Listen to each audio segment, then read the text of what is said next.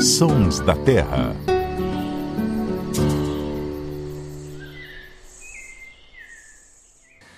Oi, pessoal, tudo bem?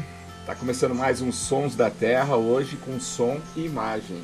Eu tô ao lado da Ananda Porto, repórter do Terra da Gente. Tudo bem, Ananda? Tudo bem, Paulo? Legal a gente estar tá nesse novo formato aqui com vocês. E o Luciano Lima, que entende tudo sobre aves. Tudo bem, Luciano? Tudo bom, Paulo? Tudo bom, pessoal? É vocês fizeram uma tortura comigo, né? Porque eu sou ornitólogo, tem vários passarinhos cantando aqui em volta. Já vou pedir desculpa, pessoal, que eu tô mexendo no celular aqui. Não é porque eu tô fazendo a lista das aves, tá? Não é porque eu tô mandando mensagem. Então a gente vai fazer um desafio aqui. Você, porque observador de aves é impressionante. A Ananda, o Luciano, eles ficaram aqui, ó, tá, tal ave ali, tal passarinho ali. Eu, pra mim, escutei as aves, mas não consegui identificar. Então vou fazer o desafio para ele, né, Ananda? É. É que ele está prestando atenção aqui na conversa, mas vai anotando e depois a gente divulga aí mais ou menos quantas espécies. Vamos fazer um bolão? Quem que chuta o número mais próximo? Vai lá, Nanda, arrisca aí. Quantos você já ouviu até agora aqui, só nos bastidores? Ah, não, eu acho que o número vai ser grande, mais de 30 ou na beira dos 30. Então, o Luciano vai, vai anotando ali durante a nossa conversa aqui, né? Deixa eu apresentar o lugar primeiro pro pessoal, né? Nós estamos aqui em Monte Alegre do Sul, é, numa fazenda, o pessoal produz café. Monte Alegre do Sul, que é uma, uma cidade conhecida pelos morangos, né? Eu já fiz matéria aqui, inclusive, é, sobre o assunto. Mas nessa fazenda aqui o pessoal produz café. O pessoal deixou de produzir até morango, né, com o passar do tempo, porque começou a vir muito passarinho para cá, né, Luciano? É um lugar muito bonito. Né? Agora o Zaga produz passarinho. Né? o Zaga tem uma plantação de passarinho maravilhosa aqui ao nosso redor. Quando a gente está falando aqui, especialmente beija-flores, né, um lugar muito visitado pela questão dos beija-flores. E acabou que a gente Inclusive a gente deixou aqui, né, Nanda? Vamos fazer. Quem sabe aparece um beija-flor aqui durante a nossa é, conversa. Uma visita ilustre, né? Acho que vai deixar mais especial esse momento. Especial, Legal. Então o Luciano vai fazer, tem esse desafio, além de conversar com a gente, ele vai é, contar os, as aves que estão cantando aqui ao nosso redor. E é os sons da terra raiz mesmo, né? Esse. Raiz. Então não precisa nem de sobe som, né? Não, Depois. É, é. Vai acontecer naturalmente. Sonoplastia ao vivo. E hoje a gente vai falar sobre urubus, né? Uma ave tão importante aí e que muitas vezes as pessoas é, não dão tanto valor. Recentemente o Luciano fez um, um texto né, para o nosso site que eu achei muito interessante, que ele fala da importância do urubu. E o que eu mais achei legal nessa reportagem, Luciano, é que você fala a importância financeira do urubu. A gente, é, nesse texto traduz, né, uma pesquisa que foi feita, me corrija, é, na Argentina, né, que os pesquisadores traduzem uh, o valor de um urubu é, em dinheiro, né? Dá para se fazer isso, Luciano? Dá, exatamente. A gente tem aí essa questão, de falando dos serviços ecológicos, né, os serviços ambientais, então produção de água, é, solo, ninguém as abelhas com a polinização e as moscas também. As moscas também são super, outro bicho super mal compreendido são as moscas, assim como os urubus têm um papel importantíssimo na natureza. E quando você vai no mercado comprar uma fruta, ninguém está lá a taxa de polinização. Não está isso escrito lá, ninguém cobra pela polinização. E os urubus aí desempenham esse papel fundamental, que eles literalmente eles tiram a matéria orgânica da natureza, as carcaças. E esse estudo é muito interessante, é, vai na, na casa aí do, dos milhares, praticamente milhões de dólares, que se estimou quanto se gastaria para retirar essas carcaças de animais que os urubus tiram da natureza. Eles fizeram essa, essa estimativa com números reais, porque, por exemplo, na Europa, a gente tem os abutres, os abutres e os urubus não são parentes próximos, é um caso aí impressionante que a gente chama de convergência evolutiva. São animais é, que, por fazerem coisas parecidas, eles acabam se parecendo também quanto às adaptações. A função seria a mesma? Isso, a função seria a mesma, mas eles não são parentes próximos. Os urubus e abutres não são parentes próximos. É, e acontece que em algumas regiões da Europa, por exemplo, você não tem os urubus ali. E aí você tem uma carcaça de cachorro, você tem uma carcaça de um animal, você tem que pagar para alguém lá retirar. Então as prefeituras têm que manter por questão da doença, da várias coisas. Então, quer dizer, nós somos privilegiados. Somos privilegiados. A gente, os urubus estão aí limpando o tempo inteiro a natureza e tem uma série de adaptações incríveis. A gente vai falar dessas adaptações para lidar com isso, mas é, pessoalmente é uma das minhas aves preferidas. Assim, as pessoas sempre perguntam: ah, se você quisesse ser um um passarinho, que passarinho que você seria? Todo mundo acha que eu vou falar uma arpia, um beija-flor, eu sempre falo, eu queria ser um urubu de cabeça vermelha, um, um jereba. Por falar em, em, em urubu, né? Existem mais é, de um, né? Eu ia até mencionar isso, né? Quando a gente fala em urubu, acho que a primeira imagem que vem à nossa cabeça é justamente o urubu mais comum, né? Que é o urubu de cabeça preta, hoje chamado de urubu preto. Mas existem cinco espécies aqui no Brasil que a gente pode encontrar, que é o de cabeça vermelha, que o Luciano falou, o de cabeça amarela, o da mata, que parece muito com, com o de cabeça amarela, às vezes pode confundir, e também o urubu-rei, que destoa aí um pouquinho dos outros por causa da plumagem. Enfim, ele é todo diferentão mesmo. Mas a gente fala urubu pensando sempre em uma ave, mas só que a gente tem uma diversidade muito grande, né? E você falou isso, mas é porque o urubu também tem um voo particular, né? Por isso você queria ser um urubu, Luciana? O, o urubu tem essa, essa... Como eles precisam procurar alimento car carcaças e carniça, que não, não, você não acha em qualquer lugar. Então, o urubu tem essa particularidade de conseguir voar. Algumas espécies voam centenas de quilômetros, literalmente, sem bater asa. É, o Tom Jobim, acho que a gente vai acabar voltando falando Tom Jobim algumas vezes ao longo desse episódio, ele era fascinado pelos urubus e ele tem várias aí metáforas e poesias que ele usa para descrever exatamente esse voo infinito do urubu. E o urubu de cabeça vermelha, sempre que a gente está passarinhando com gente que está começando a observar aves, eu falo, oh, presta atenção que ele não vai bater asa. A pessoa, ah, a pessoa fica olhando, Falei, você vai piscar antes dele bater a asa. Aí a pessoa fica assim, a pessoa pisca e o urubu não bateu a asa ainda. E ele tem, além dessa característica, é, vive aí, né, voando pelo topo das montanhas. Eu sou fascinado em montanha também. Mas são aves também muito longevas. Então o urubu vive facilmente aí mais de 50 anos. Você tem registro de urubus de 60, 70 anos. Outra coisa interessante são aves monogâmicas. Né? Uma, da uma das poucas espécies de aves que a gente sabe ainda hoje, macho e fêmea ficam juntos para a vida inteira é, ajudam a cuidar dos filhotes. Então é um animal super, super interessante. Aproveitando esse gancho do voo, né? É, ele tem um voo muito bonito. As pessoas acabam não dando tanto valor, talvez pela função, né? Porque associam o urubu sempre com lixão, aquela coisa, e o voo é bonito, como você descreveu, e porque ele tem um parente no, nos Andes, né, que pouca gente sabe disso, né?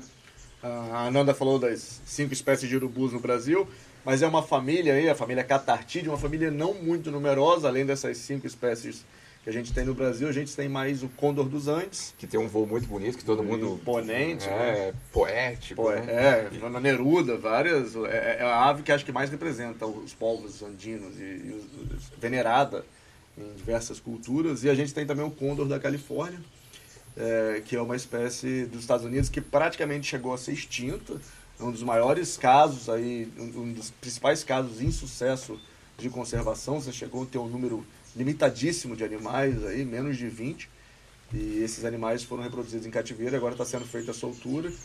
É, e aos pouquinhos a população está aumentando. Mas o urubu é um desses grupos de, de animais, não só de aves, que se a gente entrasse numa máquina do tempo e voltasse 20, 30 mil anos atrás, a gente ia ter uma diversidade muito maior. A gente teve algumas espécies de condores no Brasil. Inclusive, a gente vai falar sobre uma espécie de condor brasileiro hoje. Mais para frente, é. eu frente. acho que a gente tem, eu acho que é até pela por ser uma ave comum, popular, que você pode ver em qualquer lugar, né? Acho que na cidade, em áreas rurais, todo lugar, você, você olhar para cima, você vai ver um urubu, né? Independente se é o urubu preto ou o urubu de cabeça amarela, vermelha. Mas eu acho que é legal a gente trazer aqui, você já está falando algumas características que você gostaria de ser um urubu se você fosse uma ave, né? É que ele tem outras características assim que inclusive você abordou na sua crônica, né? Uma é por que, que o urubu é preto, assim, tem toda é, um, uma, um, uma questão por trás disso, né? Conta um pouquinho aqui pra gente, pra quem não leu ainda o texto. É, deixa eu fazer um suspense, né? Deixa eu só aproveitar, tá cantando um fim-fim aqui, deixa eu só anotar um fim-fim aqui Vai pra eu esquecer. E aí, eu queria que você emendasse isso, Lu, contando essa questão, por que que esse urubu preto é preto, e também um pouquinho sobre essa questão de que os urubus não têm penas na região da cabeça, né? Porque muita gente fala, ah, não é muito bonita, uma ave bonita, justamente porque não tem essas penas, mas tem um propósito também para não ter, né? Exatamente. Começando aí pela falta de penas, então você imagina que o urubu ele é um animal que literalmente ele enfia a cabeça na comida, né? Chega uma carcaça de, de cachorro, de vaca, um animal, uma anta. Então, quando o urubu ele bota a cabeça ali naqueles fluidos ali, você imagina que se ele tivesse pena na cabeça, aquilo ia estar tá o tempo inteiro sujo. E se vocês observarem, é, é muito comum a gente observar as aves fazendo é, três comportamentos, basicamente. Primeiro, se alimentando, segundo voando e o terceiro comportamento super comum, quando a gente está vendo as aves na natureza, elas estão sempre arrumando as penas. A pena, depois que ela nasceu, ela é um tecido morto. É, ela não continua crescendo indefinitivamente, vai desgastando. Então a pena ela nasceu, a ave só vai trocar, a maioria dos passarinhos pequenos eles trocam de pena anualmente, mas as aves grandes, aves de rapina, urubus, aves aquáticas, esse ciclo de troca de penas pode envolver dois, três, às vezes até mais para trocar todas as penas. Então eles têm que cuidar muito bem das penas. Inclusive o urubu é uma das poucas aves que realmente toma banho. Você vê na beira do rio lá, o pessoal, ah, tem uma, uma carcaça de boi lá, um boi morto. Não, estão os urubu na beira do rio literalmente tomando banho. É, então, cuidar das penas é uma coisa importante. Se você parar para pensar, os urubus eles não conseguem bicar a própria cabeça, né? Impossível. Então, evolutivamente, eles têm essa adaptação que é ter a cabeça desprovida de pena, que é muito mais fácil limpar, não fica grudada, não fica. Porque quando você tem a pena, a gente vai falar, aí entrando na questão porque o urubu é preto, você tem um grande problema, as penas vão se degradando e, e, um dos principais, ave tem piolho, todo mundo fala de piolho, o piolho de galinha não é o mesmo piolho que dá nos seres humanos. Na verdade, você tem espécies de piolho que são exclusivas de determinadas espécies de aves. Você tem uma coevolução entre os piolhos de pena e as aves a ponto de que alguns piolhos só existem, muitos até, só existem em determinadas aves. Mas você tem um outro grupo é, de seres vivos que destroem, que decompõem a pena, que são as bactérias. Você imagina, se o urubu tivesse a, esses fluidos, todos os tempos fluidos, como é que é acumular a bactéria. Isso, de certa forma, tem a ver também com o motivo do urubu ser preto. O urubu, inclusive a gente tem um, o urubu preto, que a gente chama no, no português o nome do, do urubu preto é, é um nome ruim, que a gente está falando que é o urubu preto preto. Porque o urubu no, no tupi é, é, é, urubu é ave preta. Ave preta. Então a gente tá ave preta preta. Tá reforçando. Tá reforçando. É, e aí você tem aí é incomum essa todos os urubus têm essa cabeça pelada, vamos dizer assim, careca. E além disso eles são pretos. E por que, que eles são pretos? Voltando para a pergunta da Nanda. É, Assim como nos seres humanos, a melanina, que dá a coloração preta, escura, ela confere resistência tanto aos raios UV, por isso quando a gente está queimando no sol lá, você desenvolve melanina, você fica mais escura, que é uma proteção contra seu próprio corpo contra o sol. É, e nas penas também. Então, se você parar para pensar que o urubu, os urubus, eles precisam manter a, as penas deles impecáveis na beca, porque senão ele não vai simplesmente conseguir achar comida, não conseguir voar. Então, a pena ser preta, primeiro, ela confere resistência mecânica, porque a melanina também confere resistência mecânica. É, mas, segundo, tem um artigo incrível que saiu né, não muito tempo atrás, mostrando que a maioria das bactérias que vivem nas penas dos urubus... Um, estrelinha. Estrelinha metista. Aqui mais um, mais um. Mais um para já, já anota. É, estrelinha metista você te conhece pelo... É, tá igual um helicóptero do nosso lado aqui. É, saiu esse artigo mostrando que a maioria das bactérias que vivem na pena dos urubus são bactérias termofílicas, que gostam de altíssimas temperaturas. É, tem um outro artigo que mostra que, não no urubu, que não mediram essa temperatura no urubu, mas num corvo preto, que a temperatura na pena, o bicho está vivo, tá? Chega a 65 graus. Caramba, 65 graus os caras mediram. E aí o que, que acontece? O urubu, por ele ser preto, além de ter essa resistência mecânica, mostrou-se que as bactérias que conseguem viver nas penas dos urubus são bactérias praticamente termofílicas, que gostam de altíssimas temperaturas. E essas bactérias geralmente não são as bactérias que degradam pena. Não, mas tudo bem. Vou ter que perguntar. Hoje eu vou... E o urubu rei, que é branco? Então, o urubu rei é parcialmente branco. Se você parar para ver, as penas de voo e a cauda do urubu rei é, é, são pretas que são geralmente as penas que energeticamente você gasta mais tempo para trocar. Na verdade, isso é um padrão comum na maioria das aves, mesmo as aves brancas, você tem algumas exceções, tem araponga, você tem, mas a maioria das aves brancas, por exemplo, é, gavião, tesoura. Tem, tem, tem a, a, as asas e a cauda, por quê? Porque isso confere resistência mecânica. E no caso dos urubus. A própria arara azul não é azul, né? É preto. É, né? tem um. Tem, é, do, do, nome vem de, de araraúna. Né? Mas tem uma. uma essa questão dos urubus tem um comportamento, inclusive, que a gente sempre às vezes vê os urubus lá se secando, né? Geralmente eles estão se secando, mas às vezes você está olhando, os urubus estão parados, completamente seco no sol. Aí você olha, cara, esse bicho está Estorricando ali. Estorricando. E o que que aparentemente, com base nesse artigo, a gente começou a deduzir que eles estão fazendo? Eles estão fritando bactéria. Porque quando eles estão assim, eles estão aumentando a temperatura das penas, as bactérias que não são termofílicas vão morrer de, de calor, literalmente, vai saber a temperatura que chega aquilo ali. Então, o urubu ser preto é uma, é uma adaptação de proteção das penas em diferentes contextos. O Paulo já perguntou aqui do urubu rei, mas antes da gente cair para esse assunto do urubu rei, é uma outra coisa que acho que é legal falar também é o próprio comportamento dessa ave, né? Normalmente você nunca vê um urubu sozinho, seja em voo ou quando ele está pousado, é uma ave que vive ali em um grupo, assim. Vivem, toleram muito a presença é, de outros indivíduos, vivem geralmente se encontram em casais é, são animais super sociais, inclusive você tem é, no, no site mesmo do Terra, podem procurar lá que vocês vão ver. É, você tem alguns registros incríveis de urubu limpando carcará. É raríssimo a, a, animais em geral interagirem com outros animais que não sejam da mesma espécie ou que não sejam situações de predação ou alguma outra interação ecológica. Mas você vê interação social às vezes do urubu com o carcará, o carcará também gosta de uma, uma carniça fresca. Mas são animais muito sociáveis. Mas quando encontro ali a carcaça, farinha pouca, meu pirão primeiro, né? Então. eles são agressivos. É, eles, na verdade, você tem uma hierarquia disputa, ali, assim. tem uma disputa. Você vê que ó, os, os adultos. É, é muito fácil. Urubu de cabeça preta, por exemplo, o adulto, a, a cara é bem. Como se fosse ruga, enrugada. Assim. Enrugada, assim. algumas meio que verrugas. E o jovem não, ele tem uma, uma cutis mais de Agora, só mais uma questão antes da gente cair. Eu sei que eu falo que é falar, falar do urubu rei, que ele já fez reportagem do urubu rei e realmente é uma ave fantástica. Mas é, eu acho que é importante, ainda mais porque a gente está nos sons da terra. O urubu é um, uma ave que não canta, mas ele faz sons assim. O, o, o, voo dele, às vezes a gente consegue ouvir alguns sons, né? Mas por que, que ele não canta? Ele não tem a siringe? O que, que é isso? Ele não tem, então. O urubu, a, a, o, o órgão fonador dos seres humanos são as cordas vocais.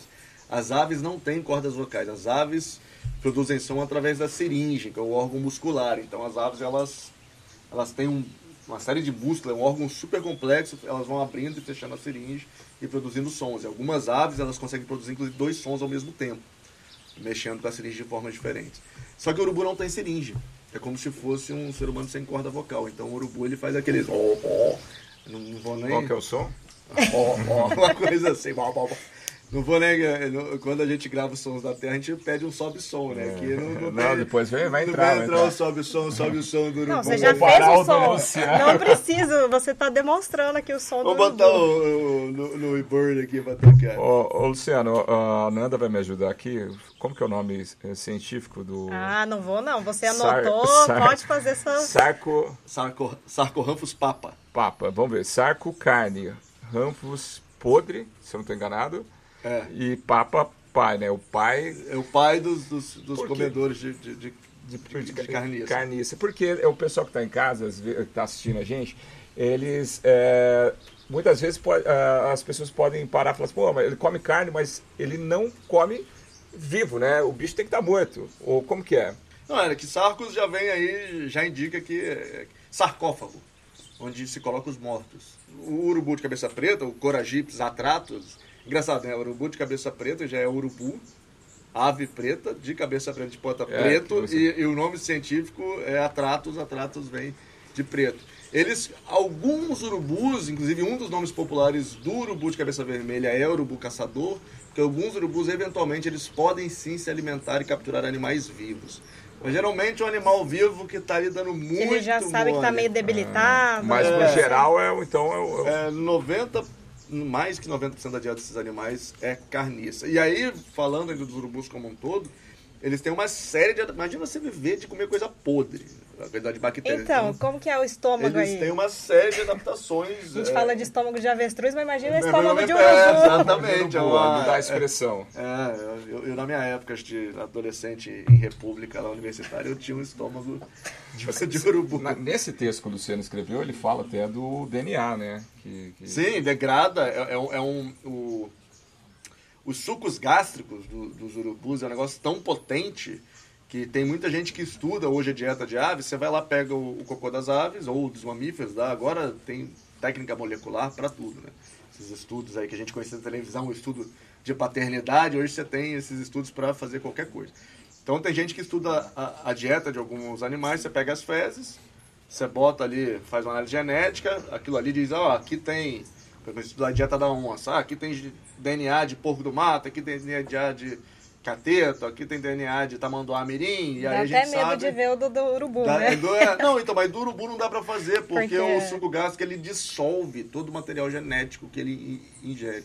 Então o suco gástrico é muito potente, mas além disso, aí voltando para as bactérias, é muito interessante porque a gente sempre pensa dos animais grandes, né? Mas se tem duas coisas, é, as bactérias não são animais, mas se tem duas coisas que governam o mundo, são as bactérias e os fungos. A gente quase nunca pensa nas bactérias e os fungos. Mas as bactérias e os fungos estão o tempo inteiro ali moldando o mundo.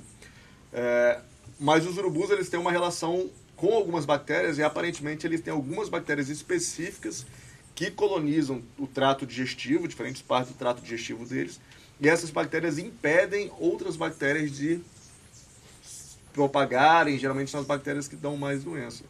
Mas é um negócio também que está sendo muito estudado, é, é, embora ainda a gente tem muita coisa para aprender, que é como os urubus começam, conseguem se alimentar de, de carniça. Dentre essas cinco, cinco espécies de urubus, né, eu acho que o urubu-rei, para os observadores de aves, ou até quem não observa aves, é a espécie que todo mundo quer ver alguma vez, né? O urubu preto ou de cabeça amarela muitas vezes passa batido. Quem voa mesmo, é difícil você identificar. Às vezes você faz a foto ou vê no binóculo e você sabe qual é qual.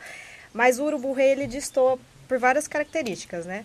E aí, e também porque não é tão fácil de ser visto como o urubu preto, por exemplo, né? O que que faz, né, dele ser o rei dos urubus? Mas você falou que ele não é o urubu, É, o então... nome é, é, é o nome. Tecnicamente seria o nome errado, porque o urubu, o urubu rei, na verdade, ele é um parente mais próximo dos condores. É, ok, eles são da mesma família, mas evolutivamente eles separaram, eles estão na mesma linhagem dos condores do que na linhagem é, dos urubus. Então a gente pode dizer que o urubu rei é o condor brasileiro, o condor das florestas brasileiras. Tem, tem o condor dos Andes, o condor da Califórnia, o nosso condor aqui. O urubu rei é uma ave ecologicamente aparentemente muito mais exigente, ele precisa de ambientes mais preservados. É, tanto que ele está extinto de boa parte das áreas urbanas aqui no Sudeste, é um bicho bem difícil, inclusive, de encontrar. Tem algumas regiões do interior de São Paulo. O Terra já gravou um urubu-rei aqui é, em Monte Tava Alegre. com o ninho por perto aqui. Teve Não, uma, tinha uma história de que tinha carcaça, enfim, foi... Bom, dá pra puxar lá no nosso site a reportagem, já tem uns anos, mas é porque se de fato assim encontrar um urubu-rei é sempre especial, né? E eu acho que foi, é o único dos urubus que eu já ouvi muita gente falar assim: "Ah, esse urubu é bonito". Porque ele tem as penas, né, em branco, mas ó, ele é a própria imponente. região da cabeça, né, ele é todo colorido ali, enfim. Vão dizer que ele é, ele é careca, mas ele fez uma arte, passou uma maquiagem ali É, extravagante. Mas traz pra gente, Lu, as características até dessa questão do, do porte dele, da envergadura. Você tá até com a então, Bíblia vamos, aí. vamos aqui, ó, vamos pegar a Bíblia aqui. pra ó, gente esse aqui, ó. entender até, né? É o se livro A Bíblia das Aves do Brasil, Helmut Sick, Ornitologia Brasileira. Então, pra gente ir nos números certinhos. Vamos saber se de aqui fato ele é muito maior que o, o urubu na comum. página. Então, a gente está falando aí, o urubu comum ele tem em torno de 60 centímetros, já o urubu rei tem 80, 20 centímetros maior. Mas uma coisa que impressiona muito no urubu rei é a envergadura de asa, aqui ó, 180 centímetros, 1,80m de envergadura de asa. Imagina uma pessoa de 1,80m, você tá vendo aquela pessoa voando quando ele está de asa aberta lá em cima. É, e é um bicho pesado, pesa em torno dos seus 3, 3,5 kg. É, a gente tá falando urubu rei, mas o SIC lembra a gente aqui, ó, também tem outros nomes, corvo branco ou urubu branco. É, vai no que você estava falando de ser uma ave mais... Urubu Rei, eh, nós fomos fazer um- recentemente uma, uma reportagem lá na Fazenda Perigara, lá no Pantanal Norte. E, e foi curioso porque eles disponibilizaram uma- umas imagens de câmera trap e em uma das imagens mostra muito bem o tinha um urubu de cabeça preta e o urubu rei. O urubu, o urubu ficou lá esperando enquanto o urubu rei foi na carcaça. A gente vai mostrar isso no, no programa. E, e ele vai lá e come primeiro. Depois que ele estava satisfeito, ele virou as costas e o. Aí o- o- os outros urubus conseguem. É engraçado que essa questão do rei, é, um dos nomes populares do urubu de cabeça vermelha é urubu ministro. Porque ele é um dos urubus. Tem uma hierarquia Tem uma dos urubus. Ele chega ali. São, é, é interessante, né? Que são aves que estão muito na cultura popular brasileira. Mas tem aquela história do bico ser mais Sim, resistente. é o que- é que a ele, gente- vai, ele abre. Além dele ser uma ave que ele consegue. Ele é muito maior que os outros urubus. Então ele chega e ele come primeiro. Então os urubus eles gostam de atacar primeiro os globos oculares. Eles gostam de atacar os globos oculares e a parte do ânus dos animais, porque ali você consegue puxar, é a parte mais macia. Mas o urubu-rei ele tem um bico muito mais potente. Se você olhar o, o bico do, dos outros urubus, cabeça preta, amarela e por aí vai, é um bico assim. Não dá pra dizer que é o bico de uma ave de rapina, ninguém falaria isso. É um bico, é um bico, um uhum. biquinho ali. O urubu-rei não, o urubu-rei tem um bico quase de gavião, assim, embora não seja um parente, não seja um gavião. É, mas com esse bico ele permite ele chegar na carcaça e ele abrir e rasgar. Inclusive os outros urubus ficam felizes quando o rei chega, porque vai de fato expor as vísceras e vai expor tudo. Então, Mas ele tem... convive com os outros, né? Às vezes a gente consegue com... ver. Não, você vê, na, na verdade, os urubus, às vezes as pessoas assim, ah, tem que estão os urubus voando, ah, tem carcaça ali. Não, é, o urubu ele, ele pega a térmica, eles se locomovem através das térmicas. Então, térmica, essa, essas bolhas de ar quente que só são literalmente elevadores para as aves. Não só os urubus, aves aquáticas grandes, o próprio tuiuiu, cabeça seca, eles aproveitam dessas térmicas, os gaviões, mas o urubu, o que, é que ele faz? Ele sobe nessa térmica, quando ele chega aqui em cima, ele faz assim, aí ele acha outra térmica e vai subindo. Quando o urubu vê uma, uma carniça, ele não fica ali voando esperando, ele desce na hora. Então, se o urubu tá voando ali em é, cima... Muita gente acha que é porque ali é, é sinal tá, de bicho morto. Né? Isso, né? é, tem uma... E, e, agora, me vem a cabeça, é, a visão do urubu, ele vai pelo cheiro? Ótima, ótima pergunta. É, a gente sabe que o urubu-rei e o urubu de cabeça vermelha é, têm aí olfato super potente. É, geralmente as aves não têm um olfato é, muito apurado. Muito apurado, mas é, é complicado você relativizar essas coisas, né? O que, é muito apurado e o que, que não é. É o ser humano mesmo, a gente tem um olfato ruim, visão, se comparar, a gente quase nada apurado. Mas, de certa forma, se você vê os livros, fala-se que o urubu de cabeça preta, o urubu preto, ele, ele principalmente ele encontra a carniça através do, da visão. Já o urubu de cabeça vermelha e o urubu rei é principalmente através do olfato. De fato, o urubu de cabeça vermelha ele tem um, um, um olfato tão apurado que o pessoal que procura, às vezes, vazamento de, de gás. É, essa história é legal. É, tem aqueles dutos de gás, às vezes você vê o urubu voando e volta do. Porque o gás ele não tem cheiro, né? A gente coloca cheiro no gás para a gente sentir. Então, o cheiro de gás de cozinha que incomoda a gente, na verdade, é o mesmo componente é, é, do cheiro quase de carniça, que é exatamente para incomodar o olfato humano, para a gente saber que o gás está vazando. É, então, você vê, às vezes, o urubu de cabeça vermelha ele voando em volta e o cara vai lá e sabe que está vazando o gás. E você consegue colocar uma carne podre embaixo da mata, o urubu ele não precisa ver. O urubu ele desce, o urubu de cabeça vermelha especialmente, ele desce, é, é uma espécie bem florestal. O urubu de cabeça vermelha e o urubu rei, é, além do urubu da mata, loja da Amazônia, são as espécies mais florestais aí de urubu. É, e, e, o urubu rei e o urubu de cabeça vermelha é bem olfativo, já o urubu preto é mais visual. Mas o que eu acho que acontece muito é que os urubus, quando tem urubu na carniça, eles mesmos vão se avisando, né? E olha lá, tá, tá rolando um sambinha lá, vamos lá. Tem até a expressão, não, que nem urubu na carniça. É, né? que nem urubu na carniça. Agora, Paulo, conta pra gente, já que você quer tanto falar do urubu rei, que sua ave de hoje preferida está sendo o urubu rei. Conta pra gente, que você já fez uma reportagem. Você quer ser urubu, eu quero ser urubu rei. Olá, ah, Por causa do, do voo. É. Você, você já fez uma reportagem... É, até o Luciano reforçou aqui que o urubu-rei ele fica em áreas mais preservadas, é uma espécie nem tão fácil de ser observada, mas você fez uma reportagem interessante uma vez que era de um monitoramento de urubu, inclusive principalmente o urubu rei, e esse monitoramento envolvia escalada, e você até tentou Tentei, escalar. É verdade. Você já escalou, Luciano? Cara, já caí.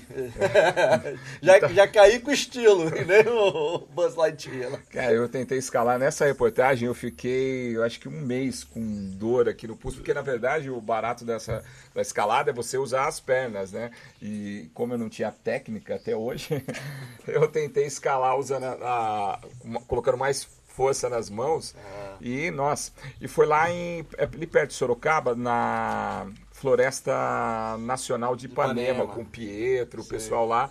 E eles liberaram a escalada para o pessoal subir. E ao mesmo tempo que o pessoal praticava o esporte lá, que é bem legal, já escalou, Ananda? Não, não. Eu também não tenho esse, esse talento. eles aproveitavam para monitorar, né? Porque o ninho do, do, urubu também, o urubu me corrija se eu estiver errado. É, ele não faz o ninho, ele Não, coloca nas nenhuma pedras. espécie de urubu faz ninho. E nós achamos um ninho do urubu também, esse ninho, um urubu lá com os filhotinhos, dentro de uma caverna no Paraguai. A gente estava fazendo uma reportagem lá, de repente a gente escuta o barulho, tinha lá os filhotinhos numa caverna no Paraguai, mas assim, nas pedras também. Se você achar um ninho de urubu, mantenha a distância, porque os... Pô, agora que você me avisa. Olha quem tá passando ali, um jacu passando ali atrás. Nossa, Opa, olha que legal. Olha só, aqui. bem pertinho. Desculpa, eu cortei, mas volta no ninho do urubu aí, porque... Não, eu falei que agora que o Luciano avisa, né? Que não era pra chegar perto. porque Na verdade, a gente chegou filhotes- perto sem querer, a gente não sabia, né? Eles podem vomitar para se proteger. Sério? Ah, é? E não é um negócio muito agradável receber um uma vomitada de urubu, né? Vamos.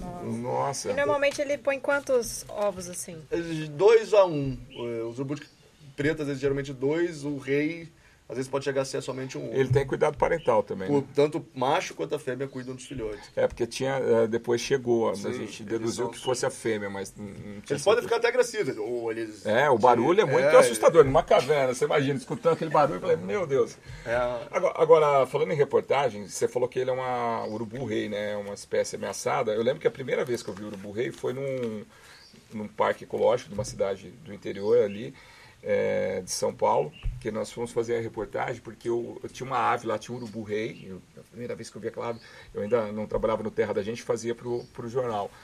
E a gente foi investigar um caso lá de um roubo de, a de, de ovo de do urubu-rei, né? De colecionador, assim, foi uma coisa meio chocante, né? Porque na época eu falei, cara, mas quem que pega, né? Um, é, um- é uma ave muito ameaçada, inclusive também pelo tráfico, né? É, é, pode ser tanto a questão do. do aí, no, no caso, o tráfico para vender para zoológicos fora do Brasil e tudo mais.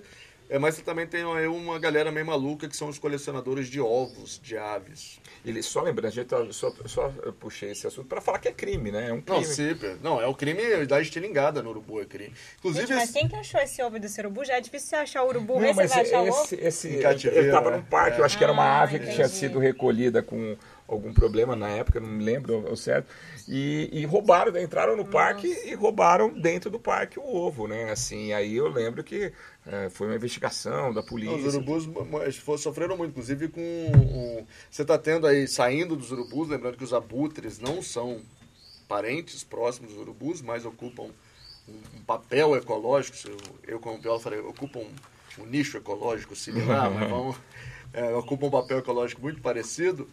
É, tá- você está tendo um colapso das populações é, é, de abutres no mundo inteiro. Está ligado aí envenenamento do gado, mas também está ligado a alguns remédios que as pessoas usam para o gado.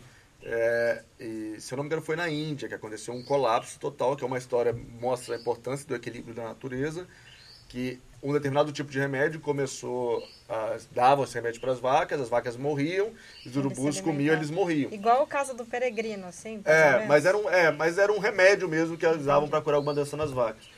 E o que aconteceu é o seguinte, você teve aí um colapso da população dos urubus, e aí você começou a ter muita carcaça disponível. Como você começou a ter muita carcaça disponível, você começou a ter muito cachorro. As populações de cachorro é, largados na rua, cachorro de rua, começou a aumentar muito. Com certeza foi na Índia. É, e aí você teve um aumento absurdo dos casos de raiva. Porque se a população de cachorro aumentou bastante. Então você vê. É, Tá tudo que ligado. Tá tudo ligado, mesmo quando a gente não acha. E aí esses animais que estão especialmente no nosso dia a dia. Mas vamos fazer o ciclo. Então, as vacas comiam. As vacas estavam tomando remédio, algumas delas morriam. Esse remédio fazia mal para os urubus, os abutres, desculpa, lá não são os urubus, são os abutres. Esse remédio fazia mal para os abutres, os abutres colapsaram. Você tem várias espécies de abutres aí que estão ameaçadíssimas de extinção. É, na Europa e na Ásia. Que são, os urubus estão, isso é legal de falar também, os urubus estão nas Américas. né? Os urubus são exclusivos das Américas, desde o norte, do sul do Canadá ali até a Argentina. Já os abutres são África, Ásia e Europa. São os animais E aí, mas a ligação com o cachorro ali? e aí o que, que aconteceu? Como as populações de abutres colapsaram, você começou a ter carcaça, muita carcaça disponível. E esses cachorros de rua comem carcaça fresca, né? É, deixar ali um. Inclusive o pessoal às vezes bota a câmera para tentar filmar o urubu chegando na Vem o carcaça, o que chega primeiro é o cachorro. E aí teve um boom dessas populações de cachorro de rua, e por conta desse boom, desse aumento muito grande das populações de cachorro de rua, você teve um aumento absurdo das- dos casos de raiva. Teve uma epidemia de raiva. E Olha como uma coisa, Coisa leva a outra, outra, né? é, Assim, parece bobeira, né? Mas, meu Deus. Ananda, tem mais alguma pergunta para o Luciano? Ó, pergunta a gente sempre tem, né? Mas podemos deixar Urubu é ave de rapina? Então, tem pessoas que dizem que sim, tem pessoas que dizem que O não. Luciano diz o quê? O Luciano diz que. Eu, eu, eu, eu acho que pode ser classificado, porque eles predam alguns animais, mas na verdade a gente tem algumas classificações que são muito artificiais. Né? Então, assim, ave de rapina você não tem um equivalente. é, você não tem um grupo natural de animais que a gente pode chamar de ave de rapina. Especialmente se a gente considera que os urubus não são é, parentes aí próximos das outras aves de rapina. Mas sim, acho que pode. Inclusive o livro Aves de Rapina do Brasil traz os urubus. O livro aí escrito pelos meus amigos o, o Fred Pallinger e o William Menck, quem sou eu para argumentar com o Fred e com o William. São dois aí grandes conhecedores do assunto. Bom, pessoal, tá, nós estamos chegando no final aqui, eu só, vamos falar da nossa canequinha, eu, me eu lembrei do Jô Soares, estou me sentindo o Jô, só que a- as nossas são bem mais bonitas, personalizadas. É, dizem que é por causa do perfil de cada um, né? O meu é a Saíra Pintor, olha que coisa linda, Mas o que, que tem a ver a Série Pintor? não sei, disseram qual que, é combinava comigo. Você é um Pinta artista, sete. Um artista, Paulo pinta o tem um- sete. Sede. É, eu pulei essa parte, né? Eu Fiz essa piada interna. E a do Luciano, A gente, a, a- a gente não escolheu, tá? Eu ganhei o a Lise que definiu, que é a Eu nossa... ganhei, pra ver, talvez por causa desse diretora. topete esquisito que eu tô aqui, É. mas... Agora, e o da Nanda? Não, mas isso foi mera A coincidência. A hora Não, que a gente não, abriu, você a é gente... que mais combina Não, não, é a não. sua caneca. Mas A foi Nanda é coincidência o quê? porque Ah, tinha ela uma vai caixinha... ficar até brava pra explicar, tá vendo como é que Tinha uma combina? caixinha com as canecas. Foi falado assim, cada um pode pegar. Falei, ah, Aham. eu vou pegar a primeira. Eu abri a primeira e saiu E a sua outra. camisa de oncinha também, você Não, chegou no coisa hoje, é uma coincidência, gente, mas eu me sinto honrada. Ah, Aquela é brava, Um felino gente. como Vamos esse. A gente aqui, a- quando é ao vivo as coisas na câmera, a gente, a gente não tem corte. É. Então, quando a gente grava, a Nanda ela quase bate. Hoje ela não trouxe, o porrete tá aí debaixo. Ah, até parece. Ela é muito uma pessoa brava, uma brava. Eu sou. Vamos, vamos dar o, o crédito aqui das É, canecas é, pro Fernando Igor Fernando de Igor, Godoy. grande ornitólogo e grande artista, grande amigo. É de Piracicaba, o Fernando. Abraço pra Tá você. sempre acompanhando, já gravamos com ele, né, Nanda? Deixando o nosso set mais Essa- bonito também, Ele nos tem, as, hidratando. ele tem as canequinhas, tem pôster, eu tenho os pôster dele na minha casa, na parede. Lá. Que Legal. Muito bem. E, e quando a gente vai pro rádio, a gente termina sempre com uma música, sempre, né? Qual que é a sugestão de hoje, vocês? Ah, eu nem vou falar nada, porque o Luciano Ah, já falou tô- que gosta do urubu, ele gosta do Tom Jobim, Tom Jobim gosta de urubu, já tá declarado, O né? Tom, era, o Tom Jobim tem um álbum LP. Eu, eu, eu sou velho, eu gosto de coisa de velho, né? Então eu coleciono vinil. Um dos meus vinis a mais, assim, às vezes eu boto até na parede. Pra, ó, tem um ametista aqui, depois você tem que falar a quantidade, né? Vou falar, é, tem que, vou ter que acabar de anotar algum. Não, o Sapiá do Campo tá cantando agora, não anotamos.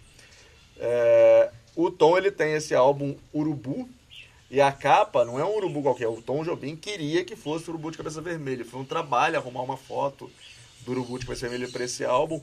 Nesse álbum tem duas coisas incríveis, é, é, algumas músicas, para mim, uma das músicas aí, então, se for para escolher, ela não fala diretamente urubu, menciona o Jereba, é, que é a música Boto, que é uma das músicas que tem mais brasilidade que, tem na, que eu já ouvi. Mas atrás, eu vou até ler um trechinho aqui, se me permitirem. Atrás desse vinil, desse LP, Então, lembrando, então, o, o álbum, né, o vinil chama Urubu. Urubu. E aí são várias músicas. E aqui fala do Jereba é, é, O a- Boto. o Boto. que é o- a música número um do, do, do É, é uma das primeiras, sim. Sim. E só que no texto, na contracapa desse álbum, tem uma poesia absurdamente linda, escrita por Urubu de Cabeça Vermelha. Eu vou ler só um trechinho aqui, ele começa Só assim. não vai chorar, hein? Não vou chorar, não. Se Ao contém vivo. aí, é. Jereba é urubu. Olha como é que ele, o Tom manjava da ecologia. Jereba é urubu importante, como, aliás, todo urubu.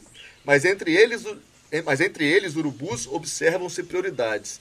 E esse é o que chega primeiro no olho das reis, sem privilégios. Provador de venenos. Sua prioridade é o risco. O que ele não toca é intocável. Jereba é urubu importante, por isso ganhou muitos nomes. Peba, urubu, urubu, caçador, achador. Ele vai falando vários urubus. Aí ele fala do nosso amigo urubu rei. Não confundir com urubu rei, nem é urububu. Não tem pompas, nem é tão igual assim. Não se parece consigo mesmo.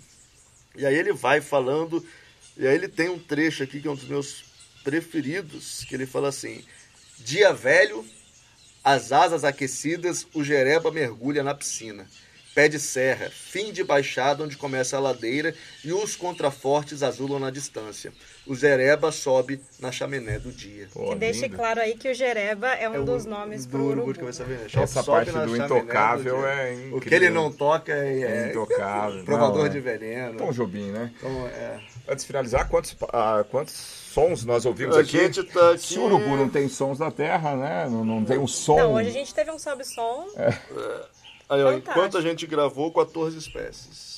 14 espécies. Ah, eu chutei um pouco mais alto. Mas é que a gente Não, é que ao longo também, do dia, a gente, é, não, se a gente for pegar da manhã inteira aqui, a gente gosta de 45, Aí, o mais, mais interessante é que eles estavam falando, conversando, estavam ouvindo, né? Assim, eu estava ouvindo, mas não conseguia é, distinguir os sons. E tem uns que estão gravando, o, esse Beija-Flor de Orelha Violeta está gravando com a gente aqui desde o começo. tem o puleirinho dele ali. Pronto, pessoal, então. Pronto, muito bem. Agora o urubu também é cultura, encerramos assim. Olha, muito legal. É Vamos fazer uma reportagem depois só sobre o urubu para o programa na TV, né? É, e o texto do Luciano que a gente falou várias vezes aqui está no site Terra da Gente. Na Tem coluna Histórias, Histórias Naturais. Naturais. Tem a questão dos agregadores que você poderia Isso. apresentar para gente. É, que nós estamos. Ah, também pode acompanhar a gente no Instagram, no TikTok, nos agregadores de podcast. Se não quiser ver o vídeo, só quiser ouvir a nossa voz, estamos lá tamo também. Lá. Facebook, estamos lá também. Facebook, isso aí. Beleza, então a gente vai terminar esse videocast Sons da Terra ao som de Tom Jobim. Valeu, pessoal. Tchau, tchau, gente. Tchau, tchau, gente. Até a próxima. E o velho Jereba fez ao ar sapo querendo entrar na festa. Viola pesada. Sons da Terra.